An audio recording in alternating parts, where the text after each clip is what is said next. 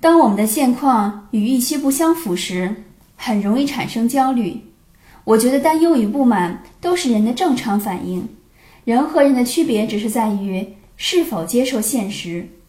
就算每天走在平坦的柏油大路上，就真会一直开心下去吗？人是永远不会满足的。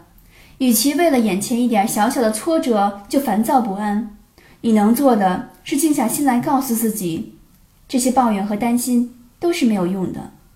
不如自我提问：你当前遇到的问题是什么？造成这些问题的原因是什么？解决这些问题的方法又是什么？从中选择用一种方法，让自己行动起来。